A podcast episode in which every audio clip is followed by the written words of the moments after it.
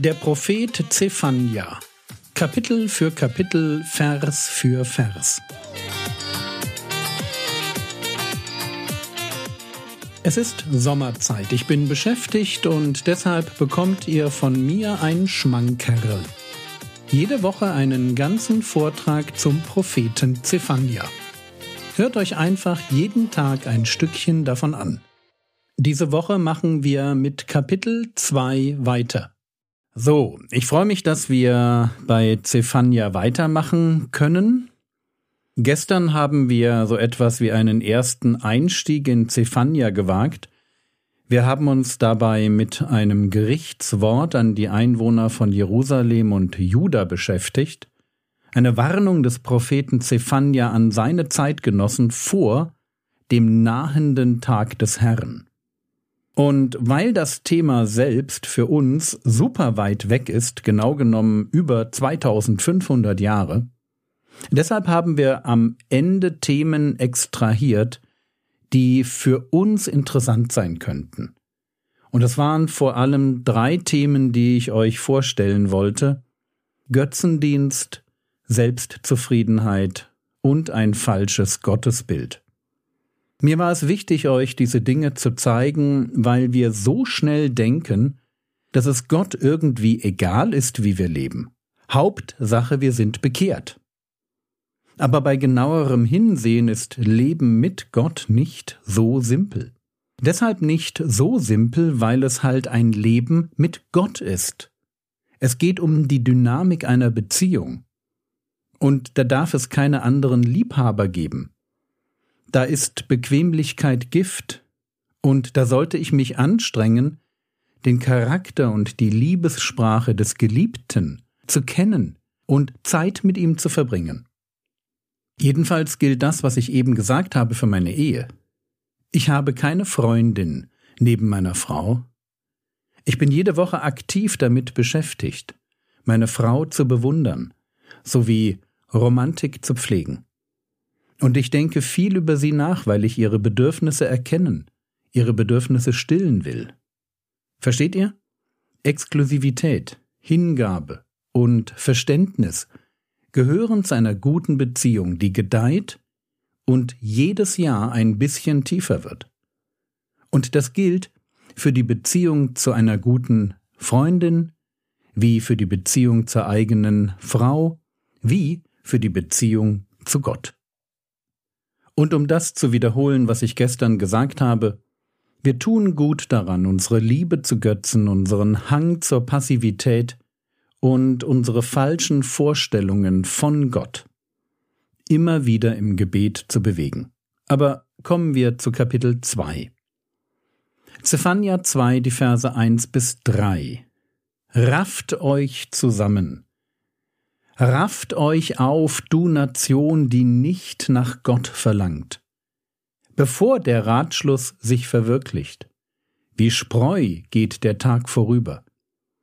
Bevor die Zornesglut des Herrn über euch kommt, bevor der Zornestag des Herrn über euch kommt. Sucht den Herrn, all ihr Demütigen des Landes, die ihr sein Recht getan habt, Sucht Gerechtigkeit, sucht Demut, vielleicht werdet ihr geborgen am Zornestag des Herrn. Was für eine furchtbare Aussage. Du Nation, die nicht nach Gott verlangt. Der Begriff Nation, Goi, wird normalerweise für Heiden verwendet. Und genau das soll eben hier auch zum Ausdruck gebracht werden. Dieses Israel ist so weit weg von seinem Gott, wie es die Heiden sind. Sie haben kein Verlangen nach Gott, nicht mehr. Und um das deutlich zu sagen, sie haben nicht aufgehört mit Anbetung, nur haben sie aufgehört, den Schöpfergott, sie haben aufgehört, ihren Rettergott anzubeten. Sie sind zu Götzendienern geworden, Ihr Herz hängt an Göttern, nur nicht an Gott. Und deshalb müssen Sie jetzt angesichts der Prophezeiung vom Tag des Herrn eine Entscheidung treffen. Noch ist Zeit. Der Ratschluss Gottes hat sich noch nicht verwirklicht. Das Gericht hat noch nicht angefangen. Aber es liegt Dringlichkeit in der Formulierung, bevor die Zornesglut des Herrn über euch kommt, bevor der Zornestag des Herrn über euch kommt. Und sie wissen, was Gott meint. Oder mindestens hätten sie es wissen können. Ein Jahrhundert zuvor waren die Assyrer in Israel eingefallen und hatten die zehn Stämme des Nordreiches besiegt und deportiert. Damals standen die Assyrer vor Jerusalem, und die Belagerung konnte nur durch das wundersame Eingreifen eines Engels abgewendet werden. Jesaja 37, die Verse 36 und 37. Da zog der Engel des Herrn aus und schlug im Lager von Assur 185.000 Mann.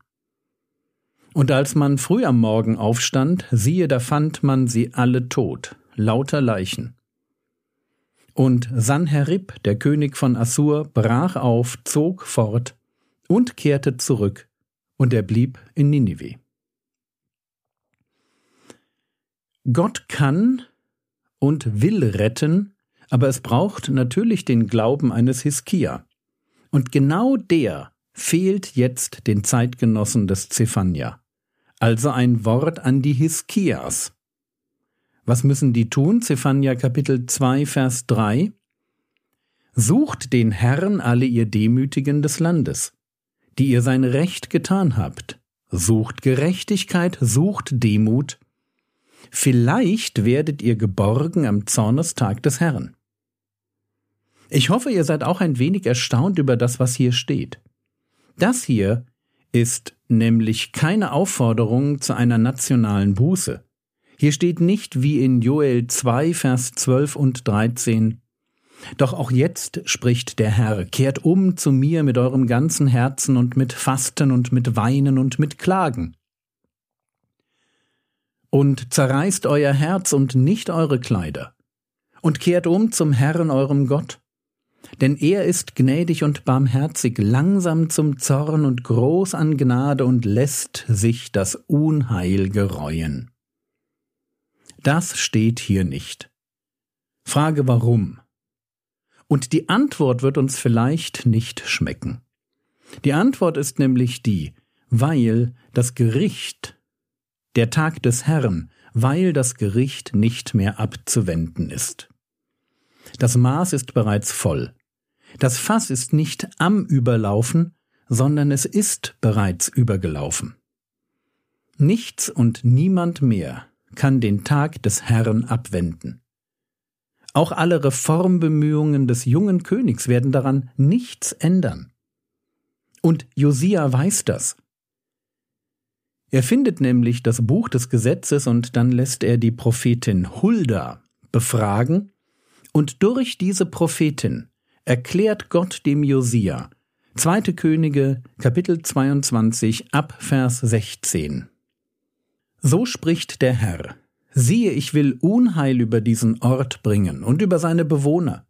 Alle Worte des Buches, das der König von Juda gelesen hat. Weil sie mich verlassen und anderen Göttern Rauchopfer dargebracht haben, um mich zum Zorn zu reizen mit all dem Machwerk ihrer Hände. So wird mein Zorn sich gegen diesen Ort entzünden und wird nicht erlöschen. Zu dem König von Juda aber, der euch gesandt hat, um den Herrn zu befragen, zu ihm sollt ihr so sagen. So spricht der Herr, der Gott Israels. Was die Worte, die du gehört hast, betrifft, weil dein Herz weich geworden ist und du dich vor dem Herrn gedemütigt hast, als du hörtest, was ich über diesen Ort und über seine Bewohner geredet habe, dass sie zum Entsetzen und zum Fluch werden sollen, und du deine Kleider zerrissen und vor mir geweint hast. Darum habe auch ich gehört, spricht der Herr, darum siehe, ich werde dich zu deinen Vätern versammeln, und du wirst zu deinen Gräbern versammelt werden in Frieden. Und deine Augen sollen all das Unheil nicht ansehen, das ich über diesen Ort kommen lasse. Frage Wenn Josia weiß, dass er Gottes Zorn nicht abwenden kann, warum startet er dann eine umfangreiche und durchgreifende Reformbewegung? Die macht doch irgendwie keinen Sinn. Naja, keinen Sinn, das ist so eine Sache. Auf nationaler Ebene macht die Reformbewegung tatsächlich keinen Sinn mehr. Paulus wird später formulieren, dass Gott für jedes Volk die Zeiten und Grenzen ihrer Existenz bestimmt. Das finden wir in Apostelgeschichte 17. Und weil das Unheil über Juda und Jerusalem beschlossene Sache ist, deshalb wird alles Reformieren, egal wie erfolgreich, das Gericht Gottes nicht abwenden. 2. Könige 23, die Verse 25 bis 27, da heißt es, Vor Josia gab es keinen König wie ihn, der zu dem Herrn umgekehrt wäre mit seinem ganzen Herzen und mit seiner ganzen Seele und mit seiner ganzen Kraft, nach dem ganzen Gesetz des Mose. Doch kehrte sich der Herr nicht ab von der großen Glut seines Zornes, mit der sein Zorn gegen Juda entbrannt war, wegen all der Kränkungen, mit denen Manasse ihn gekränkt hatte.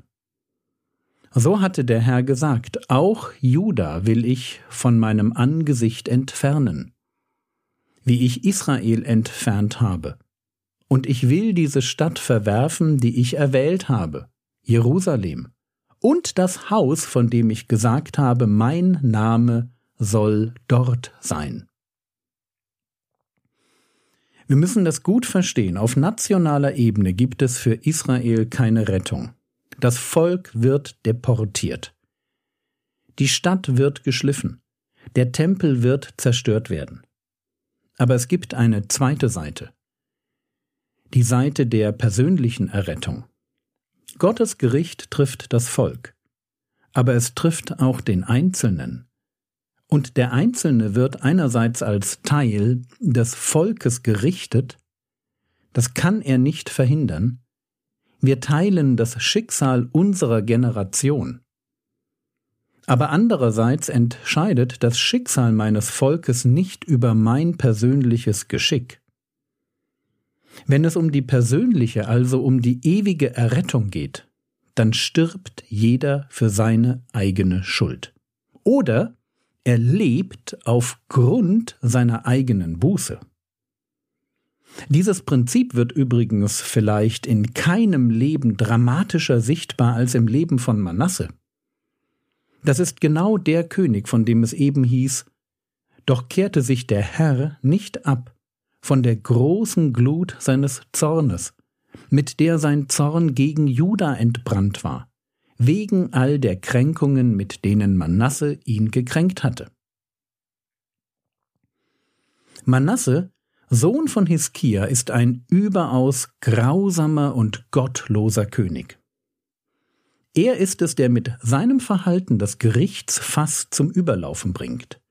Aber sein persönliches Schicksal sieht ganz anders aus. 2. Chronik 33, Abvers 11. Da ließ der Herr die Heerobersten des Königs von Assur über sie kommen, und sie nahmen Manasse, also den König, und sie nahmen Manasse gefangen und banden ihn mit ehernen Fesseln und führten ihn nach Babel. Und als er so bedrängt war, flehte er den Herrn seinen Gott an und demütigte sich sehr vor dem Gott seiner Väter und betete zu ihm. Und er, das ist Gott, und er ließ sich von ihm erbitten und erhörte sein Flehen und brachte ihn nach Jerusalem in seine Königsherrschaft zurück. Da erkannte Manasse, dass der Herr der wahre Gott ist und er tat die fremden Götter weg und das Götzenbild aus dem Haus des Herrn und alle Altäre, die er auf dem Berg des Hauses des Herrn und in Jerusalem gebaut hatte. Und er warf sie vor die Stadt hinaus, und er baute den Altar des Herrn wieder auf, und opferte auf ihm Heilsopfer und Dankopfer. Und er befahl Juda, dass sie dem Herrn, dem Gott Israels, dienen sollten. Das ist Buße. Das ist die persönliche Ebene der Errettung, am Beispiel von Manasse. Und jetzt übertragen wir dieses Prinzip auf die Zeitgenossen von Zephania. Aber nicht indem wir das Volk zur Buße auffordern, auch wenn diese Idee natürlich in jedem Gerichtstext irgendwie mitschwingt. Buße ist bei Gott immer möglich. Aber Gott richtet sein Augenmerk durch Zephania nicht auf die Gottlosen. Er spricht jetzt genau die an, von denen wir vielleicht denken, dass sie Buße am wenigsten nötig haben. Zephania Kapitel 2 Vers 3 Sucht den Herrn alle ihr Demütigen des Landes, die ihr sein Recht getan habt. Sucht Gerechtigkeit, sucht Demut. Vielleicht werdet ihr geborgen am Zornestag des Herrn. Es gibt sie noch, die Demütigen im Land, diejenigen, die gehorsam waren, denen Recht, Gerechtigkeit und Demut am Herzen liegen. Sie sind keine Götzendiener. Sie schwören nicht bei Gott und dem Moloch. Sie haben keine fremden Sitten angenommen.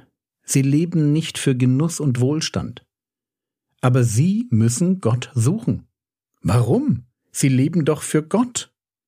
Antwort Sie müssen ihn nicht suchen, um ihn zu finden, sondern um gefunden zu werden. Sie müssen genau so weiterleben, wie sie es bisher getan haben. Sie dürfen im Angesicht der bevorstehenden nationalen Katastrophe jetzt nicht nachlassen, Gott zu suchen, weil sie ihn eben nicht weniger brauchen, sondern mehr. Ja, aber Gott will sie doch gar nicht retten. Stimmt.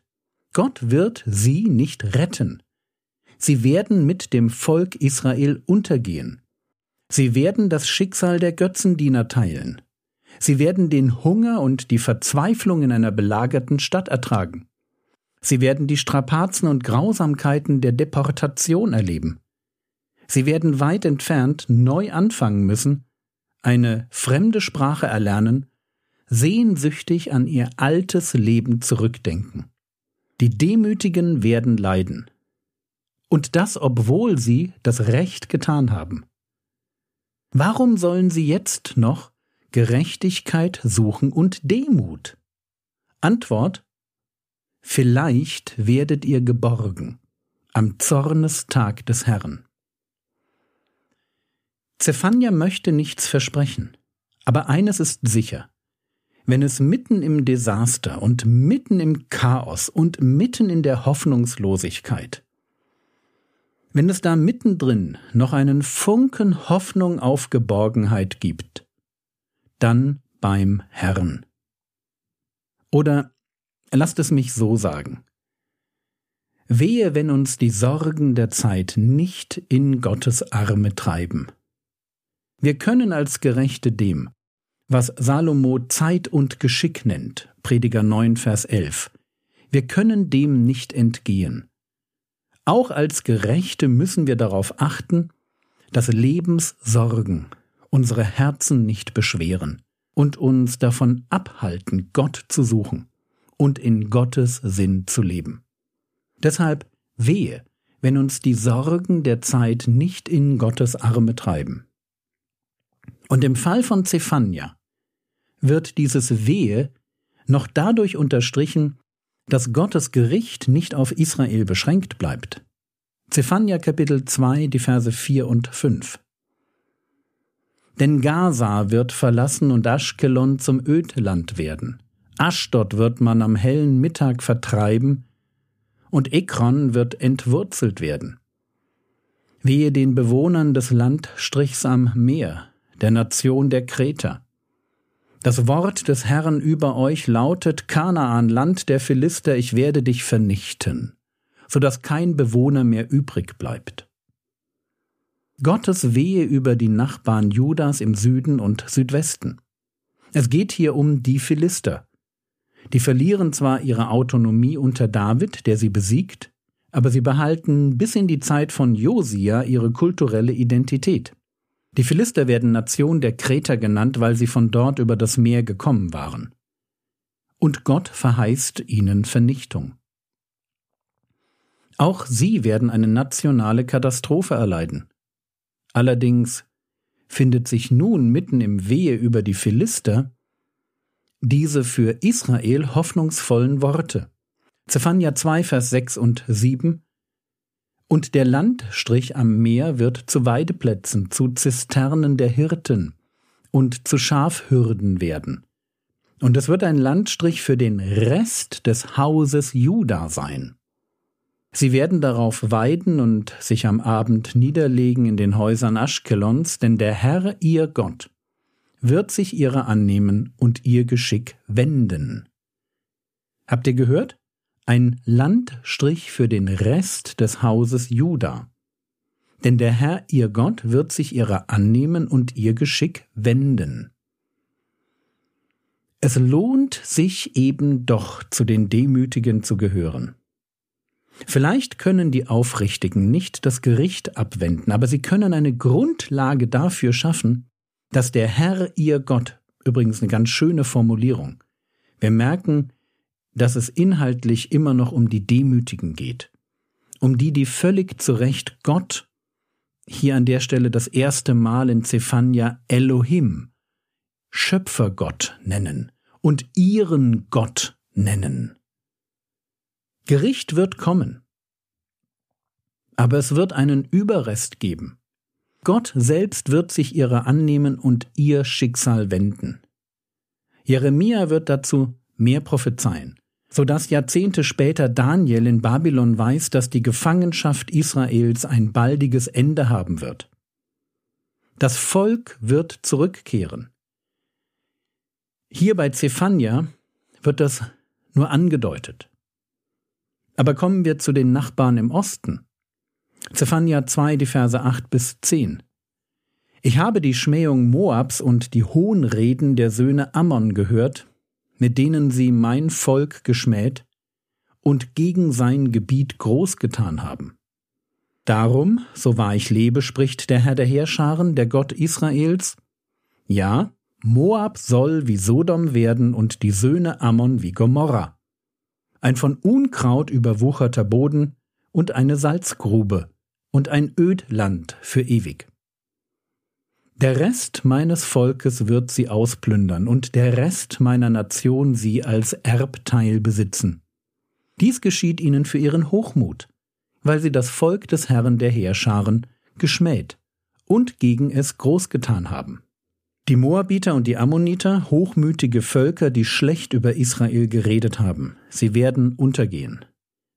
Wenn man sich die Herkunft dieser beiden Völker anschaut, dann gehen sie auf Lot und seine Töchter zurück, Inzest. Für sie gibt es keine Hoffnung. So wahr ich lebe. Moab soll wie Sodom werden und die Söhne Ammon wie Gomorra. Gott macht völlig klar, was er vorhat. Und wieder kommt dieser Hoffnungsschimmer für Israel, wenn es heißt, der Rest meines Volkes wird sie ausplündern, und der Rest meiner Nation sie als Erbteil besitzen. Was auch immer Israel zustößt, es wird einen Rest, einen Überrest an Menschen geben. Gott wird mit Israel weitermachen. Ja, er wird es richten, ja, er wird es züchtigen, es nach Babylon verschleppen aber es trotzdem noch nicht aufgeben. Zephania Kapitel 2 Vers 11 Furchtbar wird der Herr gegen sie sein, denn er lässt alle Götter der Erde hinschwinden. Und alle Inseln der Nationen werden sich vor ihm niederwerfen, jeder von seinem Ort aus. Zephania beschreibt, was mit den Göttern der anderen Nationen geschieht. Sie werden hinschwinden. Bitte versteht, was Zephania hier ausdrückt. Götter sind Symbole für Sicherheit, für Stabilität, für nationale Identität. Wenn Gott sie hinschwinden lässt, dann nimmt er ihnen die Macht. Sie verlieren ihren Einfluss. Frage warum? Weil der Elohim, der Schöpfergott Israels, alle anderen Elohim, alle anderen Götter beseitigt, um alle Anbetung für sich zu bekommen. Dieser Gott will viel mehr als nur Israel als seine Anbeter. Wenn er mit der Heilsgeschichte fertig ist, dann werden sich alle Inseln der Nationen, also die weit entfernt lebenden Heiden, die man nur mit dem Schiff erreichen kann, die werden sich vor ihm niederwerfen, jeder von seinem Ort aus. Merkt ihr, was hier steht? Anbetung Gottes wird ein weltweites Phänomen werden. In etwa so, wie wir das heute erleben. Aber noch einmal ein Gerichtswort gegen die Länder im extremen Südwesten, Äthiopien, und extremen Nordosten, Ninive. Zephania Kapitel 2, die Verse 12 bis 15. Auch ihr, Kuschiter, ihr werdet von meinem Schwert durchbohrt sein. Und er, das ist der König von Babel, und er wird seine Hand gegen Norden ausstrecken und wird Assur vernichten und Ninive zur Öde machen, dürre wie die Steppe. Und in seiner Mitte werden sich Herden lagern, allerlei Tierrudel. Auch Wüstenkauz und Eule werden auf seinen Säulenknäufen übernachten. Eine Stimme singt im Fenster, Verwüstung auf der Schwelle, denn er hat das Zederngetäfel bloßgelegt. Das ist die ausgelassene Stadt, die in Sicherheit wohnte, die in ihrem Herzen sagte ich und sonst gar nichts. Wie ist sie zur Wüste geworden, zum Lagerplatz der wilden Tiere? Jeder, der an ihr vorübergeht, wird zischen, wird höhnisch seine Hand schwenken. Was hier steht, ist zur Zeit von Zephania undenkbar. Was 612 vor Christus passiert, als die Streitkräfte des Mederkönigs Kyaxares II. zusammen mit den babylonischen Truppen unter Nabopolassar die Stadt Ninive einnehmen und zerstören, das ist für die Zeitgenossen von Zephania völlig undenkbar. Und dabei markiert die Eroberung und Zerstörung von Ninive durch die Meder und Babylonier einen bedeutenden Wendepunkt in der Geschichte der Region. Nach der Zerstörung von Ninive wird das babylonische Reich unter Nebukadnezar II. zur dominierenden Macht in Mesopotamien. Soweit der Text, den wir betrachten wollen. Was machen wir nun für uns daraus? Drei Punkte. Demut lernen, Sorgen meiden und mit dem vielleicht leben. Zephania Kapitel 2 Vers 3 Sucht den Herrn alle ihr Demütigen des Landes, die ihr sein Recht getan habt. Sucht Gerechtigkeit, sucht Demut, vielleicht werdet ihr geborgen am Zornestag des Herrn. Wir haben im ersten Kapitel die Leute kennengelernt, die nicht demütig waren. Jetzt die Frage, was macht einen Demütigen aus? Immerhin sind es die Demütigen, die Gott als einzige Gruppe anspricht und ihnen so etwas wie einen Funken Hoffnung gibt. Und man muss nur das Wort demütig in der Bibel suchen, um festzustellen, dass es sich dabei um einen ganz, ganz wichtigen Begriff handelt. Demut ist genauso das Markenzeichen eines Mose wie des Herrn Jesus, der demütig auf einem Esel reitend in Jerusalem einzieht, um dort die Schuld der Welt auf sich zu laden. Und Petrus fordert uns auf, 1. Petrus Kapitel 3, Vers 8. Endlich aber seid alle gleichgesinnt, mitleidig, voll brüderlicher Liebe, barmherzig, demütig. Es ist Gottes Ziel mit uns, dass wir demütig werden. Und es ist übrigens die einzige Art, wie man richtig auf Gottes Gericht reagiert. Zweite Chronik Kapitel 7 ab Vers 13. Wenn ich den Himmel verschließe und kein Regen fällt, oder wenn ich der Heuschrecke gebiete, das Land abzufressen, und wenn ich eine Pest unter mein Volk sende. Und mein Volk, über dem mein Name ausgerufen ist, demütigt sich. Und sie beten und suchen mein Angesicht und kehren um von ihren bösen Wegen, dann werde ich vom Himmel her hören und ihre Sünden vergeben und ihr Land heilen. Merkt ihr, wenn Gott Gericht übt, dann ist die beste, die einzig richtige Reaktion Demut. Demut und Buße. So, wer ist demütig? Beziehungsweise was meint Jesus, wenn er sagt, denn ich bin sanftmütig und von Herzen demütig? Wann ist jemand demütig?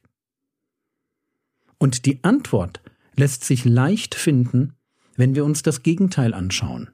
Das Gegenteil von Demut ist Hochmut. Der Hochmütige, das ist der Arrogante, der Besserwisser, der Menschen benutzt, um sich ins rechte Licht zu setzen, der nicht dient, sondern bedient werden will. Und genau so war unser Herr Jesus nicht. Wenn Paulus formuliert, dass die Christen in Philippi Philippa Kapitel 2 Vers 3 nichts aus Eigennutz oder eitler Ruhmsucht tut, sondern dass in der Demut einer den anderen höher achtet als sich selbst. Wenn wir das lesen, dann folgt in den Versen danach das ultimative Vorbild, Jesus. Ein Gott, der Mensch wird, der alles aufgibt, um zu dienen, der sich ganz klein macht, um uns zu retten. Das ist Demut. Das ist die Demut des neuen Bundes. Und diese Haltung sucht Gott im Leben von Gläubigen. Dass in der Demut einer den anderen höher achtet als sich selbst. Der Demütige hat nicht nur sich und sein Wohlergehen im Blick. Er dient. Er kennt die Nöte der Geschwister. Er ist da, nimmt sich selbst nicht zu wichtig, bringt sich ein, will im Kleinen retten und Lasten tragen und für andere leben. Ganz so, wie es sein Herr am Kreuz für ihn und die Welt getan hat. Also Punkt eins: Lasst uns ganz praktisch, ganz demütig leben. Und wo wir merken, dass wir nicht dienen wollen, wo sich in uns Desinteresse an den Nöten von Geschwistern breit macht, oder wir auf unser vermeintliches Recht beharren. Oder noch schlimmer, wo wir unseren Dickkopf durchsetzen. Da lasst uns Buße tun oder mit Zephania, sucht Gerechtigkeit, sucht Demut. Zweiter Punkt. Nochmal Zephania Kapitel 2 Vers 3. Sucht den Herrn alle ihr Demütigen des Landes, die ihr sein Recht getan habt, Sucht Gerechtigkeit, sucht Demut, vielleicht werdet ihr geborgen am Zornestag des Herrn. Die Demütigen sollen Gott suchen. Sie leben in einer Gesellschaft, die sich im Götzendienst und im Wohlstand verliert, aber sie sollen dranbleiben. Sie sollen gerade keine Kompromisse eingehen, keinen falschen Frieden mit dem Unrecht schließen sich kein Vorbild am arroganten, selbstverliebten Verhalten ihrer Zeitgenossen nehmen. Wenn alle alles besser wissen, suchen wir den Herrn. Bitte merkt euch das im Blick auf unsere Zeit. Man kann es förmlich greifen, wie Wahnsinn und Blindheit und Geistesverwirrung zunehmen. Immer öfter lese ich Nachrichten und denke, die spinnen. Das kann nicht wahr sein. Und wisst ihr, was jetzt super wichtig ist? Jetzt ist wichtig, dass die Sorgen der Zeit uns nicht davon abhalten, Gott zu suchen. Wenn du den Eindruck hast, dass in deinem Leben Verwirrung, Unruhe und Sorgen zunehmen, mach einen Fehler nicht. Fang nicht an, weniger zu beten. Fang bloß nicht an, Gott weniger zu suchen. Sorgen sind gefährlich. Sie können uns beschäftigen, sie können uns in ihren Bann ziehen, und davon abhalten, das wirklich Wichtige zu tun. Nicht umsonst warnt der Herr Jesus davor, dass unser Herz von Lebenssorgen beschwert wird. Lukas 21, Vers 34. und das Sorgen das Wort Gottes ersticken können. Lukas Kapitel 8, Vers 14. Und dass unser Zersorgen überhaupt nichts bringt. Matthäus Kapitel 6, Vers 27. Wo die Sorgen zunehmen, brauchen wir mehr Gott, mehr Nähe zu Gott, mehr Gebet und auch mehr Gemeinschaft mit gläubigen Leuten, die uns ermutigen. Letzter Punkt, lebe mit dem vielleicht. Zephania Kapitel 2, Vers 3 Sucht den Herrn alle ihr Demütigen des Landes, die ihr sein Recht getan habt. Sucht Gerechtigkeit, sucht Demut, vielleicht werdet ihr geborgen am Zornestag des Herrn. Auch als Gläubige wissen wir nicht, was Gott wie tun wird. Wir wissen, was am Ende kommt, die Herrlichkeit, neuer Himmel, neue Erde. Aber den Weg dorthin kennen wir nicht. Und womöglich geht der Weg für uns ganz persönlich durch eine Depression, durch den Verlust eines Kindes, durch Arbeitslosigkeit oder Krieg oder schwere Erkrankung. Keiner von uns weiß das. Und lasst uns bloß nüchtern sein. Manchmal reduziert sich unser Glaube auf ein vielleicht. Vielleicht wird Gott mich retten, vielleicht aber auch nicht so wie es die Freunde von Hiob, die sich nicht vor dem goldenen Standbild niederwerfen, wie die das formulieren. Die sagen, Daniel 3 Abvers 17, ob unser Gott, dem wir dienen, uns retten kann, Vers 18, oder ob nicht, es sei dir jedenfalls kund, König, dass wir deinen Göttern nicht dienen und uns vor dem goldenen Bild, das du aufgestellt hast, nicht niederwerfen werden. Versteht ihr? Das ist resilienter Glaube. Ein Glaube, der nicht nur in schwierigen Zeiten vertraut, sondern mitten im Wahnsinn. Der nicht nur glaubt, wenn es hart ist, sondern wenn es unmöglich erscheint. Resilienter Glaube glaubt nicht nur ans Leben, sondern auch ans Leiden und Sterben. Das ist Christusglaube.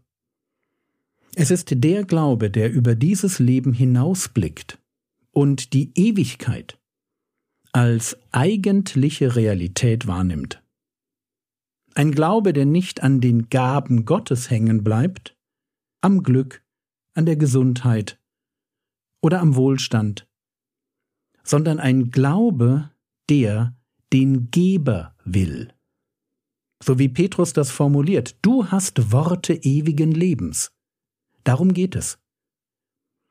Den zu suchen und dem zu folgen, der das Leben ist, um Leben zu finden, und ihm dorthin zu folgen, wohin er mich führt. Wenn es sein muss, mitten ins Leid einer Deportation, wo nur noch das vielleicht bleibt. Mit Jesus dorthin zu gehen, wo nur noch er den Überblick hat. Und darauf zu vertrauen, dass er weiß, was das Beste ist. Auch dann, wenn ich es schon lange nicht mehr verstehe. Amen. Das war's für heute. Nächste Woche folgt Kapitel 3. Der Herr segne dich, erfahre seine Gnade und lebe in seinem Frieden. Amen.